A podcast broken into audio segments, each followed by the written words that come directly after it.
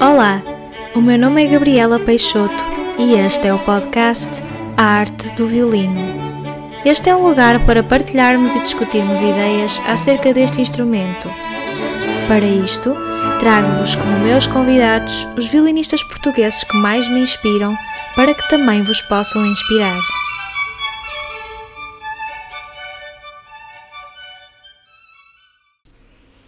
Olá, sejam muito bem-vindos a mais um episódio do podcast. Este episódio será um pouco diferente dos outros e eu não poderia estar mais contente com o tema e com o convidado. Para este episódio, iremos falar um pouco da história do violino, um tema tão importante e enriquecedor para todos os violinistas e que eu há muito tempo queria trazer ao programa. Sem mais demoras, seja muito bem-vindo, professor Ricardo Vilares. Muito obrigada por estar desse lado. Uh, obrigado, Gabriela, pelo convite, antes de mais, e também parabéns pela iniciativa. É um prazer estar aqui, reencontrá-la depois de nos termos cruzado há uns anos Sim. na Escola Profissional de Música de Viana do Castelo. É verdade. Obrigado pelo convite. Um, professor, podia fazer uma pequena biografia, por favor? Um, sim, serei breve. Um, comecei os meus estudos musicais na Escola Profissional de Música de Mirandela, um, na ProArte, uhum. como aluno de violino, uh, na classe do professor Gustavo Delgado. Concluí o 12 ano nesta escola e depois ingressei no ensino superior. Optei por uma, uma licenciatura na, na Universidade, Universidade de Évora, porque estava à procura de de uma formação que não fosse só ao nível da performance, mas que tivesse também um, uma forte componente teórica no, no, no, domínio das ciências musicais, porque na altura já pretendia uh, fazer um, as duas formações, tanto Sim. no instrumento como nas ciências musicais. Acabei só por concluir a, a licenciatura em ciências musicais, ou em História e Teoria da Música, é assim, assim o nome da licenciatura, uhum. em Évora, em 2000, na Universidade de Évora, em 2005.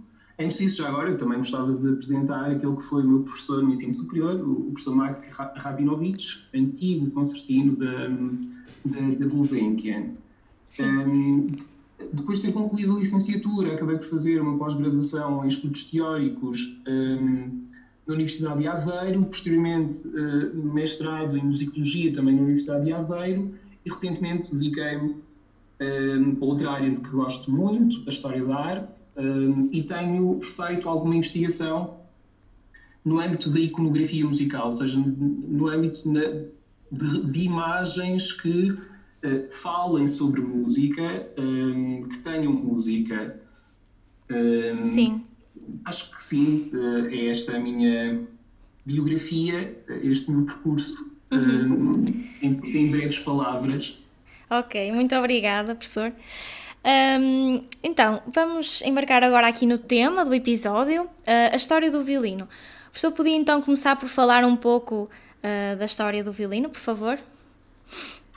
Sim, um, a história, vou fazê-lo de uma forma breve, porque também acho que neste programa não há necessidade de sermos muito exaustivos, poderemos eventualmente num outro episódio retomar algum, algum destes temas dentro que é a história do, instrumento. Sim. Uh, mas podemos começar pelos primórdios uh, deste instrumento que remontam a instrumentos medievais, instrumentos renascentistas, sendo que os descendentes, ou melhor, sendo que o violino tem como um, ascendentes instrumentos como a viela, como a lira da Braccio ou como a rabeca.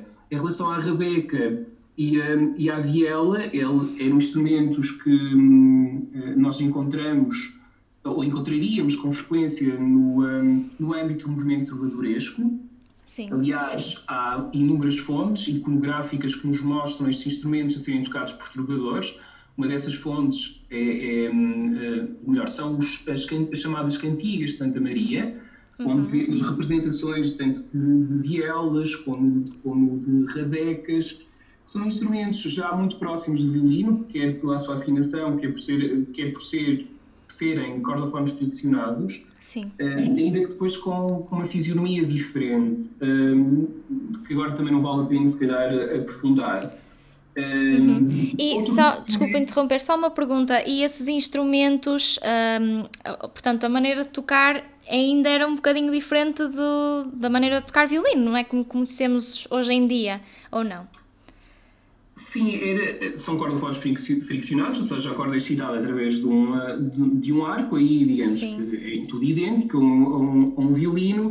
A forma de tocar era uh, muito parecida com aquilo que uh, encontraríamos nas primeiras abordagens uh, performativas ao violino, ou seja, o violino era apoiado, apoiado um, no peito, numa, numa posição mais frontal e não tão lateral como um, uh, a temos nos dias de hoje. Okay. Uh, sendo que estes instrumentos que são da braccio, ou seja, que são precisamente tocados ou apoiados no peito ou apoiados no, depois no, no, ombro, apoiados pelo braço, basicamente se opõem àquilo que são as violas da gamba que eram tocadas precisamente em cima da perna ou, ou entre as pernas. Sim. Por isso a forma de tocar não seria muito diferente uh, dos primeiros uh, violinos, ou melhor, da, forma de tocar uh, inicialmente o violino, até durante todo o período barroco. Pois. Uma posição mais central, não tão lateralizada como, como vemos no, no violino moderno. Mas estes instrumentos são considerados primórdios, por exemplo, pela sua afinação, pela, por algumas características em termos de fisionomia que, que se aproximam ao instrumento, eh, talvez destes, aquele que, que, se assemelha mais será a lira da Braccio, ehm, que tem uma particularidade, tem mais cordas, uh, são cinco e não quatro, a afinação é tudo, tudo idêntica à do violino, mas tem uma outra diferença uh, significativa que é o facto de ter dois bordões, ou seja, duas cordas que passam fora da, da escala e não eh, na escala, que servem para aumentar a ressonância do instrumento, que servem Sim. para enriquecer o instrumento em termos de, de harmónicos. Só porque também acho que é importante referir algumas imagens que, que, nos, que nos mostram estes instrumentos.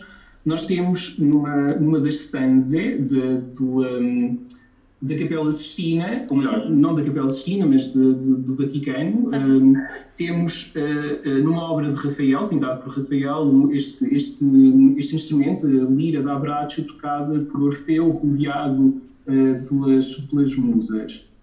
É uma obra já do, do século XVI, início do século XVI, e é precisamente no século XVI que nasce o instrumento a que chamamos violino.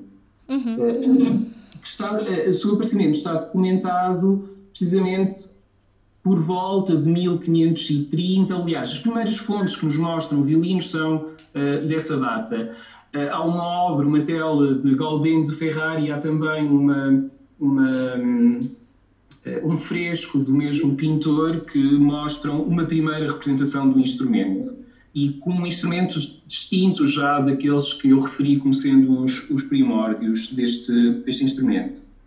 Ok. É, em relação às histórias, podemos retomar o, ao longo da nossa conversa este, esta evolução organológica do instrumento. Um, Sim. Uh, não sei se, se, se, podemos avançar no, nos temas que propõe ou então que posso continuar a desenvolver essa história. Uh, sim, pode continuar a desenvolver a, a história, por favor. Que... Sim, como disse, uh, eh, um, o violino tem o seu aparecimento por volta do século XVI. Um, no entanto, nós temos, não temos propriamente música para violino no século XVI. A grande parte da música para violino que nós conhecemos nos dias de hoje foi escrita a partir do século XVII. Mas isto não é a razão para espanto, porquê? Porque a música instrumental a música que era composta para instrumentos até ao século XVI não era objeto de um tratamento individual e muitas vezes os compositores nem sequer indicavam que instrumentos tocavam.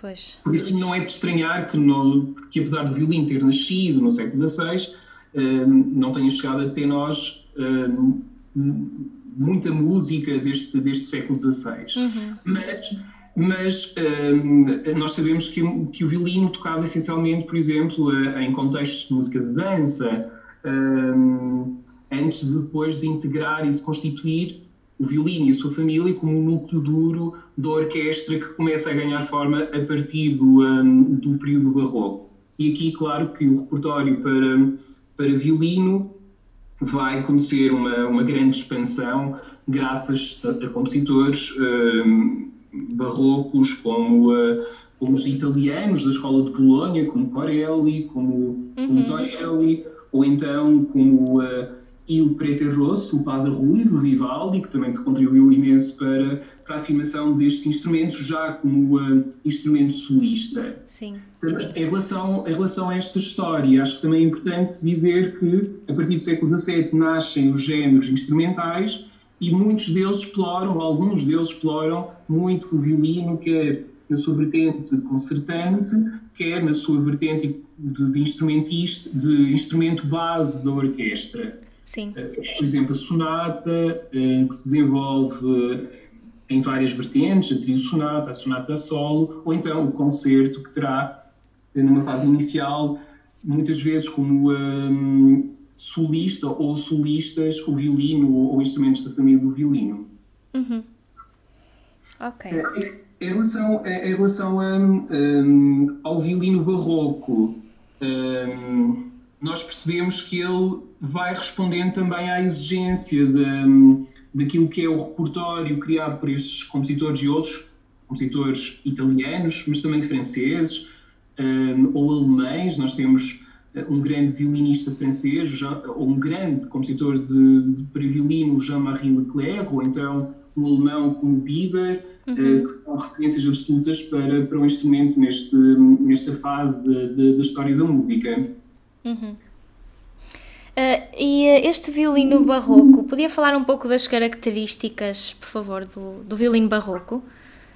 Sim, nós quando nos referimos ao instrumento, uh, quando nos referimos ao violino como violino barroco, estamos a fazê-lo em, em, comparação com aquilo que é o violino, um, o violino moderno, que tem algumas diferenças que nós reconhecemos visualmente rapidamente e há outras diferenças que nós não conseguimos reconhecer visualmente, porque, digamos que são, são questões um, como, uh, relacionadas com a alma do instrumento ou com a barra harmónica, que estão dentro da caixa de ressonância e que nós não conseguimos ver, mas também aí houve transformações. Okay. Mas as transformações mais visíveis uh, são, por exemplo, um, ao nível da escala. Um, a escala é mais curta no violino antigo, um pouco mais comprida, e é importante perceber que estas evoluções organológicas são sempre eh, uma resposta à exigência da literatura que vai sendo criada para este instrumento. Pois. Ou seja, passamos a ter uma escala eh, mais comprida e significa que agora é possível tocar notas mais agudas. Sim, sim. Um,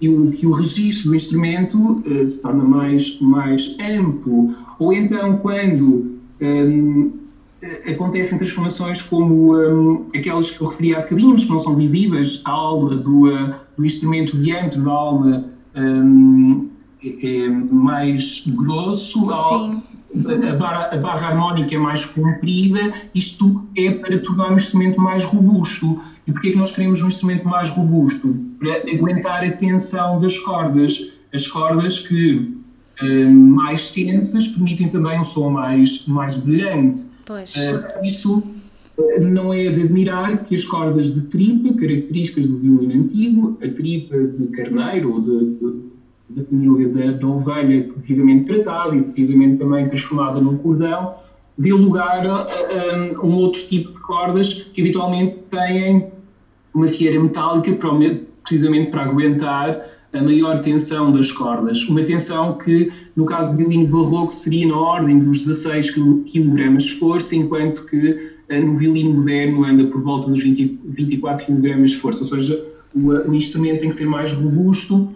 Isso explica então as transformações que eu referi: a alma com maior, com maior diâmetro e a barra harmónica mais, mais comprida. Mas voltando às diferenças que nós conseguimos ver, eh, uma delas é ao nível do braço. Eh, o braço no violino barroco está no mesmo plano da caixa de ressonância, enquanto que no violino moderno eh, nós percebemos que o, braço está ligeiramente inclinado. Qual é que é a vantagem desta, desta inclinação? Esta inclinação permite atingir mais facilmente as posições mais altas Sim. do instrumento, dar notas notas mais agudas. Uhum. Uma outra importante diferença um, prende-se com o arco. Um, pois. O arco que um, o seu perfil inicialmente era um perfil convexo, Sim. ou seja, tinha uma curvatura contrária àquela que nós vemos nos violinos uh, modernos passa no, a partir do século XIX, é também importante, já agora, desculpe, acho que seria importante. Sim, sim. Até porque o programa, se calhar, é ouvido por, por, por muita gente uh, uhum. e, e, se calhar, uh, não ficou claro o que é que se entende por violino antigo ou por violino moderno. Uhum. O violino antigo, nós podemos dizer que é o violino do período barroco e também o violino que nós encontramos até uh, à segunda metade do século XVIII quando nos referimos ao violino moderno, estamos a referir ao violino, ao violino do século XIX em diante. Okay. Seja, estas transformações que eu estou aqui a apresentar são uh, relativas a um instrumento do século XIX, do século XIX em diante, daquilo que nós vemos ainda nos, nos dias de hoje. Sendo que grande parte dos violinos barrocos foram transformados. Uh, mesmo os grandes instrumentos dos principais luthiers foram, passaram por um processo de transformação. São poucos os violinos antigos, violinos barrocos, um, que uh, não sofreram essas transformações. Ok. Mas em com arco, acabei por não, não explicar, dizia eu que a curvatura do violino um, uh, moderno, a curvatura do arco é côncava, ao contrário daquilo que nós encontramos uh, no violino barroco, em que a curvatura é convexa. Habitualmente esta, esta transformação, claro que o perfil e, e, a evolução, a transformação não, não, é linear, certo? Nós encontramos, eh, por exemplo, aqui um, também perfis retilíneos, uhum. ligeiramente curvada, uh, mas para simplificar podemos dizer que passamos de um arco convexo para um arco côncavo. Isso terá acontecido na parte final do século XVIII, por volta de 1680, e habitualmente essa transformação é atribuída, é atribuída a François Tourte e também um, a Viotti, que terá, que terá colaborado com, um, com, um, com Tourte, uh, uhum. que é uma espécie de, uh, podemos dizer, Stradivarius do, uh, do arco. Ok. um, há, há também outra transformação que e que também é visível quando nós vemos uma orquestra barroca, quando vimos, vemos uma orquestra sinfónica e um violino moderno, nós percebemos que, por exemplo, no violino barroco não há a chamada caixeira. Pois. Uh, uh, que é também uma invenção do século XIX, de um outro violinista que é conhecido de, de, dos violinistas e não só, uhum. Ludwig Thor, que terá introduzido este, este este elemento no século XIX e que vai permitir maior conforto e que contribui definitivamente para uma posição lateralizada de, do instrumento, uh, um instrumento preso entre o queixo e o ombro que liberta necessariamente a mão esquerda e a libertação da mão esquerda vai ser muito útil para, para termos mais agilidade, para sim, termos sim. notas mais rápidas, um, eh, ou para ser possível tocar notas mais rápidas. Exatamente. Então, esta, esta evolução, no fundo, também uh, foi acompanhando depois também as exigências do, do próprio repertório, não é? Violinístico. Eu diria que qualquer instrumento evolui não só para responder às exigências uh, do, dos, dos compositores, dos intérpretes, mas também os intérpretes vão beneficiando, no sentido inverso, vão beneficiando de algumas transformações e de algumas melhorias que os próprios construtores vão fazendo. E já agora, se me permite, Gabriela, quando nós falamos de grandes construtores uh, e nesta evolução, nesta uh, afirmação, mais do que evolução, nesta afirmação do instrumento, é, é sempre importante referir os luthiers da escola de Cremona, embora existam outras, outras importantes escolas de loteria, mas luthiers como Amati, como Guarnieri ou então como, como Stradivari, que uh, contribuíram definitivamente para, para a afirmação do instrumento. E, e quando digo afirmação do instrumento, é, é precisamente nesse sentido. Os, os um, instrumentistas, os compositores, uh, perceberam que temos um instrumento que vai respondendo às exigências uh, expressivas do seu tempo pois. e muitas vezes vão exigindo também essas transformações. Por isso eu acho que é uma um, uma relação. Um, a evolução resulta de uma relação mútua. Sim. Uh, por um lado, os compositores e intérpretes, é difícil dizer só compositores, porque muitos compositores são também intérpretes do instrumento, uh, vão exigindo essas melhorias, mas vão também beneficiando destas melhorias, uh, que são introduzidas pelos construtores, como aqueles que eu acabei, acabei de referir. Pois, sim, sim. E, e, por acaso eu gostaria também de perguntar se estes instrumentos nós podemos encontrar em algum, em algum museu ou pronto, claro que há os violinos Stradivarius um, podemos encontrar, não é, em, neste momento nas mãos de solistas, não é? E eu queria então pedir se a pessoa nos podia falar um bocadinho disto, onde é que se encontram estes instrumentos? Um... Sim, estes instrumentos que, como disse, que já foram transformados, porque não são... Uh, uh, digamos que o resultado uh, original, a construção, aquilo que nós vemos não é a construção original, eles foram modificados para, se adaptar depois ao repertório do século XIX, para poderem tocar concertos como Tchaikovsky, como Beethoven, como Sibelius, como Mendelssohn, é, uh, é necessário um instrumento moderno e nós vemos estes instrumentos uh, transformados. estes, estes instrumentos Uh, ou pertencem a fundações que depois os emprestam a grandes uh, intérpretes, a grandes violinistas, ou então nós também podemos encontrar alguns instrumentistas que têm, tiveram a felicidade e o dinheiro suficiente para poder comprar estes instrumentos. Uh, não são assim tantos, mas, por exemplo, a Anne-Sophia Mutter é proprietária de dois Stradivarius. Eh, mas a maioria dos instrumentistas beneficia um, de um empréstimo de fundações que acabaram por adquirir alguns destes instrumentos em leilões onde atingiram números astronómicos, na, na ordem dos milhões de, de, euros ou de dólares. Um, uhum. Por isso um, fica, digamos que, difícil uh, alguém a compra. sim, sim, sim. Instrumentos, uh, sim, uma licitação, um leilão, uh, onde eles atingem valores uh, muito altos. Pois. não, sobreviveram, não sobreviveram muitos instrumentos, são poucas centenas de, de, instrumentos, aqueles que chegaram até aos dias de hoje.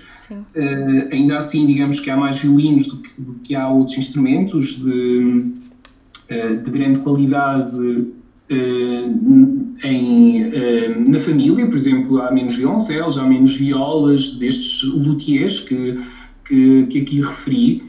Uhum. Eh, é interessante perceber quando nós olhamos, por exemplo, para uma lista de Stradivarius que chegam até aos dias de hoje, que muitas vezes esses instrumentos e os seus nomes, as suas designações, contam histórias ou revelam a sua proveniência ou revelam os seus antigos proprietários. Nós temos Stradivarius, que são conhecidos hoje com, pelo nome de, de violinistas como Oistrakh, ou Paganini, ou Sarasate, ou Joachim. Um, ok, isso é interessante.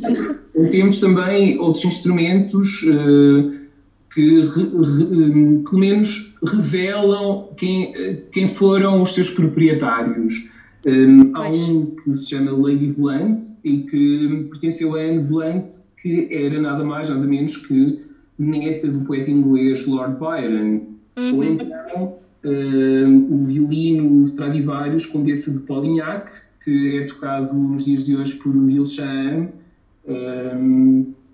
Habitualmente, ou uh, o instrumento Emiliani, que é um dos instrumentos da Anne-Sophia Mutter, Okay. O Delfino, que é um dos violinos, foi um violino eh, propriedade de Eiffels e tocado por Eiffels, mas também violin, violinistas como Salvatore Accardo, quem que também tem um Stradivarius, ou Perlman, que tem um instrumento que já tem a própria, o próprio nome uh, do, do intérprete, do, do seu um, eh, proprietário, Sim. então um, uh, pessoa responsável por, pelo instrumento a quem foi uh, emprestado por, por uma fundação.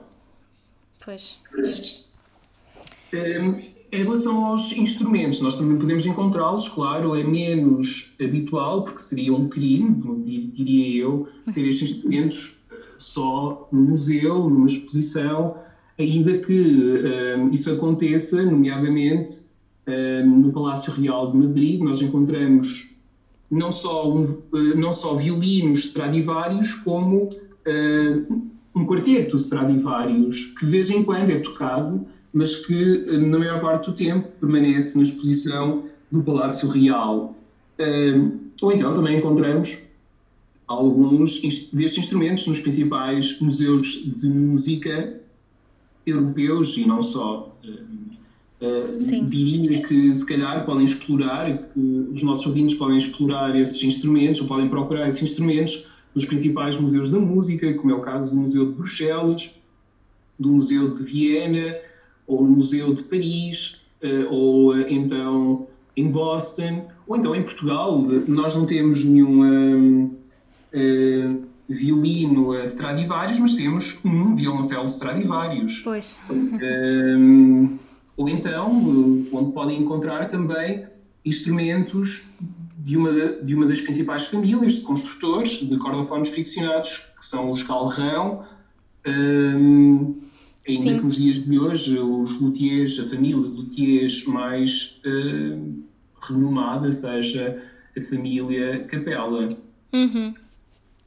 Sim, por acaso também na, se, em Londres também uh, no museu da, da escola lá, da, da Royal Academy também tem um, muitos violinos uh, dessa um, portanto desses luthiers uhum. também se podemos encontrar e, e, de vez em quando eles até emprestam uh, aos alunos claro, só emprestam, para o aluno, no fundo, estudar, nos anos que está a estudar na escola, pode tocar com aqueles instrumentos. E também é, é pronto, é interessante e tem lá cada violino também. privilégios do instrumentista é poder ter nas suas mãos uh, um instrumento desta, desta craveira. Julgo que deve ser uma, uma grande felicidade poder tocar num, num Stradivarius ou poder, poder tocar uh, num Amati, num Guarnieri, julgo que, que isso será uh, sim, sim. ordinário. Sim. Uh, nem que seja para experimentar o instrumento. Claro, sim. ok, professor, muito obrigada. Um, podemos uh, retomar agora, um, após o período barroco, um, falar um bocadinho, portanto, a seguir ao período barroco, por favor. Em relação a este violino moderno, que tem, como disse, outras, outras uh, características, ou melhor, tem ou sofreu transformações que, que a própria época um, uh, exigiu, um, ele vai ser depois explorado por um conjunto de, de instrumentistas e de compositores, ainda que, a partir, ainda que no século XIX um, o, uh, o, perfil de compositor-intérprete ainda esteja muito uh, ligado, já encontramos alguns compositores que não são necessariamente intérpretes uh, do, instrumento, ou pelo menos não, se, não será o seu principal instrumento. Sim. Isto, isto é difícil de dizer porque uh, durante muito tempo os compositores experimentavam e estudavam vários, vários instrumentos. Uh, nós podemos pensar, por exemplo, recuando um bocadinho no tempo, no período clássico, em Mozart, que um, enquanto menino prodígio se apresentava tanto ao piano como, como ao violino.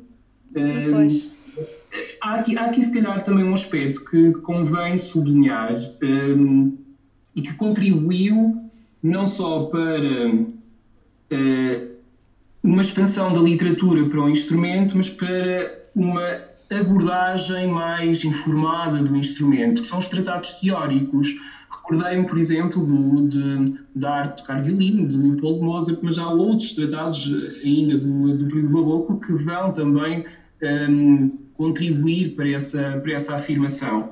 No século XIX, o, o século do romantismo, uh, o violino, que teve sempre um papel importante como solista, uh, foi sempre um dos instrumentos preferidos uh, dos compositores para, para se apresentar como solista. Uhum. Isto porque é um instrumento ágil, porque tem uma grande amplitude sonora, porque tem também uma, uma amplitude um, grande de registro. Um, no século XIX continua a ser muito explorado e, nós encontramos na, no repertório romântico algumas das principais, principais obras para este instrumento e que são obras obrigatórias para qualquer violinista, tanto ao nível académico como a nível, a nível profissional.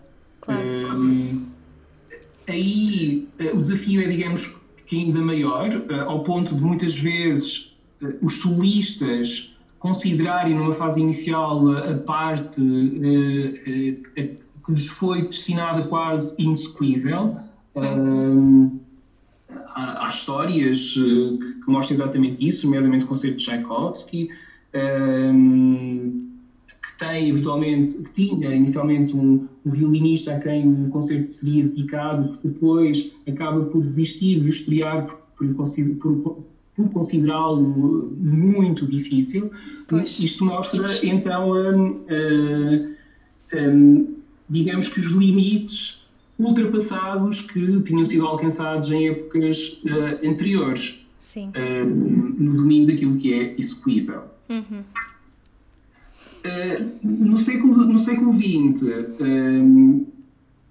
digamos que o género onde o, onde o violino e outros instrumentos se, se podiam afirmar como solista não é, tanto, não é tão explorado, refiro ao concerto, nós, nós temos ainda alguns concertos uh, importantes para, para, para violino no século XX, como é o caso, por exemplo, do concerto uh, de Alban Berg, conhecido como Concerto à Memória de um Anjo. Uhum.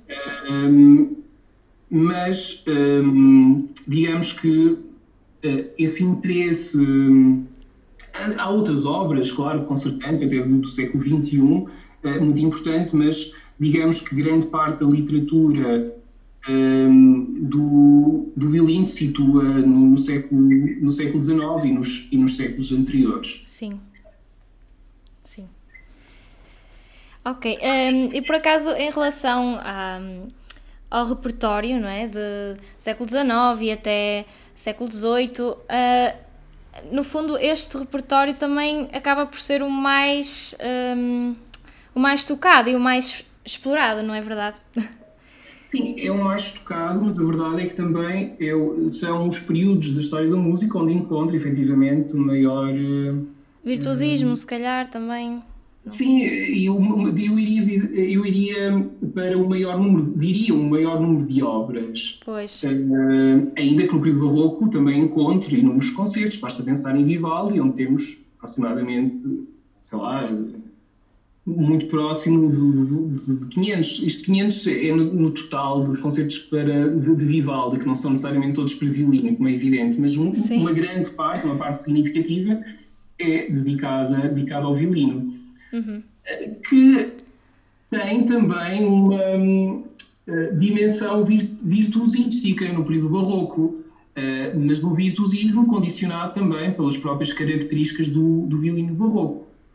Pois. Com o avançar do tempo e em épocas posteriores, um, são colocadas outras exigências porque há também uma evolução que vai respondendo a essas, essas exigências. Sim. Mas diria que muitos dos concertos, ou alguns dos concertos do, do período barroco, são igualmente virtu, virtuosísticos. Uhum. E nós a pensar nas quatro estações, não é propriamente uma obra. Hum, hum, sim, mais básica, não é? Tem... É muito fácil, diria. Sim, é sim. É muito fácil. Pois, claro. E mesmo, e, e às vezes também a parte hum, da interpretação e do, portanto, do, do estilo musical também depois conta um, um bocadinho, não é? Se calhar hoje em dia, uh, se um solista vai interpretar uh, um concerto de Vivaldi, a não ser que seja um, portanto, uma orquestra barroca e que ele toque também num violino barroco, mas vai utilizar o instrumento moderno e, e se calhar não fica tão próximo do que era na altura, não é? Sim, seria uma outra conversa, uma conversa muito longa. Pois. Porque, uh, e que tem a ver com um, a chamada interpretação historicamente informada, a interpretação uh, em instrumentos de época, se é ou não válido tocar uh, uh, barro num violino moderno ou tem que ser necessariamente num violino barroco, pois. O que é que significa tocar barro no violino, no violino moderno comparativamente a quem toca barro no violino barroco. Claro que os desafios que se colocam aos intérpretes são diferentes. Sim. Uh, por exemplo, vamos, vamos pensar nas partitas e nas sonatas para violino solo de barro. Uhum. Uh, aquele tipo de escrita é pensado com, tendo em conta aquilo que são características do violino barroco. Quando nós vemos uh, três notas escritas em simultâneo, nós, nós pensamos, mas como é que vamos fazer isto num violino moderno? É difícil. Pois. Mas não era assim tão difícil no violino, uh, no violino antigo, até porque, por exemplo, uma outra diferença entre os dois instrumentos situa-se no no, no cavalete. Uhum. A curvatura do cavalete é menos pronunciada no violino antigo, o que permite, com maior facilidade, tocar três cordas em simultâneo do, do que um, tocar três cordas em simultâneo no violino, no violino moderno. Sim. Eu, eu, eu, não diria que o objetivo tem de ser uh, procurar a sonoridade do violino barroco quando se toca no violino moderno. Claro. Uh, porque isso é impossível, uh, ou diria, é, é, muito difícil. Sim, claro. sim. E até porque há diferenças, que, que, como aquela que eu acabei de referir, que não permitem isso. Uh, mas, um, às vezes, acho que é importante uh, colocar estas questões. Uhum. Porque, então, está escrito desta maneira. Se o meu instrumento, se calhar, não se adequa tão, uh, tão facilmente a, a este tipo de escrita. Quem diz um, tocar de várias, várias um, cordas em simultâneo diria, diria outras coisas relativamente com, a, com, com, o arco, por exemplo, porque é que eu procuro uh, uma sonoridade homogénea, todos os violinistas passam por isto, nomeadamente quando chegam ao ensino superior, são colocados a fazerem cordas soltas e tocam cordas soltas durante muito tempo para ter uma sonoridade homogénea, igual, tanto no, no, início do talão como na ponta. Pois. Mas no arco barroco isso não é possível. Na música barroca um, o objetivo não é ter notas iguais ou uma sonoridade totalmente homogénea. Aliás, a diversidade tímbrica um, e muitos de, dos efeitos de, de, que nós encontramos quer na música para violino barroco, quer para outros instrumentos, uh, são resultado das próprias características desses instrumentos. Claro que se calhar num instrumento moderno isso não é possível uh, realizar, mas podemos tentar aproximar. Sim. Claro. Será esse o objetivo? Não sei. Uhum. Será que tocar um, ehm, com, de outra maneira será considerado, ou temos que considerar de forma inadequada? Não sei, são outras questões. Claro. Sim. Que, com certeza, terá gente mais habilitada para poder responder. Assim. Uhum. Ok. Um, então, agora, Gabriela, nesta questão do virtuosismo, porque perguntou se, se, a música do século XIX para violino é mais virtuosa que a música anterior, ou se há um aumento de virtuosismo, claro que sim, isso também, como disse, é a resposta, é, é resultado das transformações organológicas. Pois Claro que é também resultado de, eh, de um conjunto de intérpretes, compositores que nós vamos tendo ao longo da história da música. Nós estamos centrados, sobretudo, na questão dos italianos e da escola italiana. E já agora que estamos muito centrados aqui, podemos dizer que o ponto culminante dessa escola é Paganini, em que, eh, que vai levar, digamos, o violino a hum, quase hum, a sua execução ao limite do, do, do humanamente possível. Pois. Uh, e introduzindo um conjunto de outras técnicas e de outros recursos que nós não encontramos no repertório anterior. Aqui uhum. podem ouvir o Capricho 24 e nós conseguimos perceber que é um conjunto de recursos que não encontramos no repertório anterior, desde o staccato volante, desde, desde as décimas, uh, desde. Uh, as cordas duplas em terceiras, em sextas. Eh, claro que nós temos também algum repertório violinístico barroco que se calhar também explora uh, alguns destes recursos, mas não de uma forma uh, levada ao extremo como aquela que encontramos em Paganini. Claro. Os pizzicati com a mão esquerda, os harmónicos artificiais, um, uh, as mudanças uh, do registro grave para o registro agudo, uh, os saltos, tudo isso são um bom exemplo de uma nova era para, para o instrumento. E de um instrumento que é necessariamente diferente, consegue responder às exigências do seu tempo. Sim, sim. Ok, professor.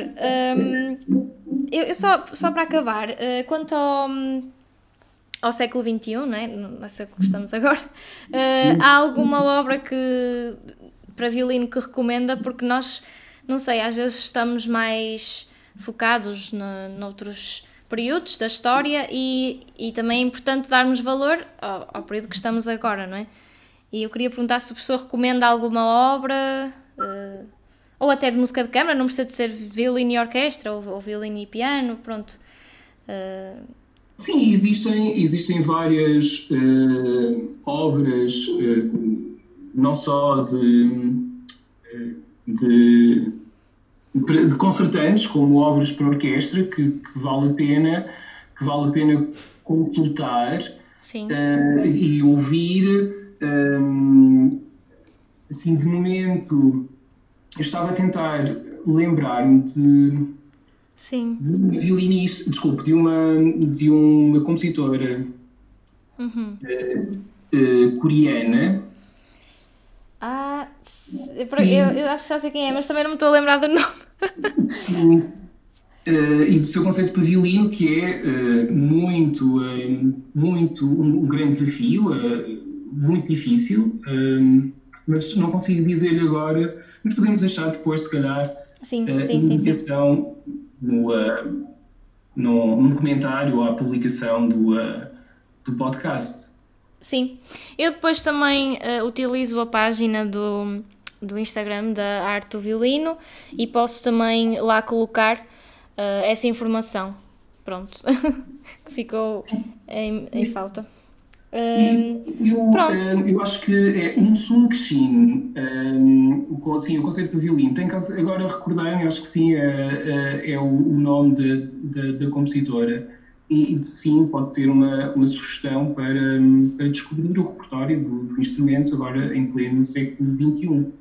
Isto, é, uhum. no, no, no, contexto da música do século XX, nós encontramos depois muitos outros exemplos, como é evidente, não só concertos, como sonatas, recordo-me de ter, de ter, terminado o seu curso profissional com uma das sonatas uh, emblemáticas uh, do início do século XX, certo? Não, não estou ingrato, pois não tocou BBC, ou não? Sim, sim, sim. Pronto. É, mais fácil, se calhar, esse repertório um, do século XX e essas referências do século XX, em século XXI, um, fica essa, essa referência à, à sul-coreana no sul Chile, uhum. o conceito de violino que, que é um, grande desafio para qualquer, para qualquer intérprete. Ok. ok, professor, muito obrigada pela sua partilha. Não, obrigado eu. E um, espero tê-lo numa próxima. uh, não percebi, disse alguma coisa? Sim, disse e espero ter sido útil. Peço... Ah, sim, claro, claro que sim. Tenho a certeza que toda a gente vai adorar as, as, toda a partilha. Uma vez, mais, uma vez mais, parabéns pela iniciativa. Gabriel, acho que é importante este tipo, eh, este tipo de iniciativa e acho que é enriquecedor uh, que um, se aposte também no outro tipo de, de, abordagem, que não seja só a performance. Um, e estas iniciativas são, são claramente enriquecedoras, quer para o universo violinístico, quer para, para o universo dos músicos em gerais, ou dos melómanos, ou do, uhum. do, do, simples amador. Acho que é importante, simples, sem qualquer sentido pejorativo, como é evidente. Sim. Uh, uh, acho que é, que é uma iniciativa relevante e muitos, muitos parabéns por, por isso. Muito obrigada, professor, e até uma próxima. Uma obrigada. próxima, obrigado. Deus. Deus. Muito obrigada por estarem desse lado. Boas práticas e até ao próximo episódio do podcast A Arte do Violino.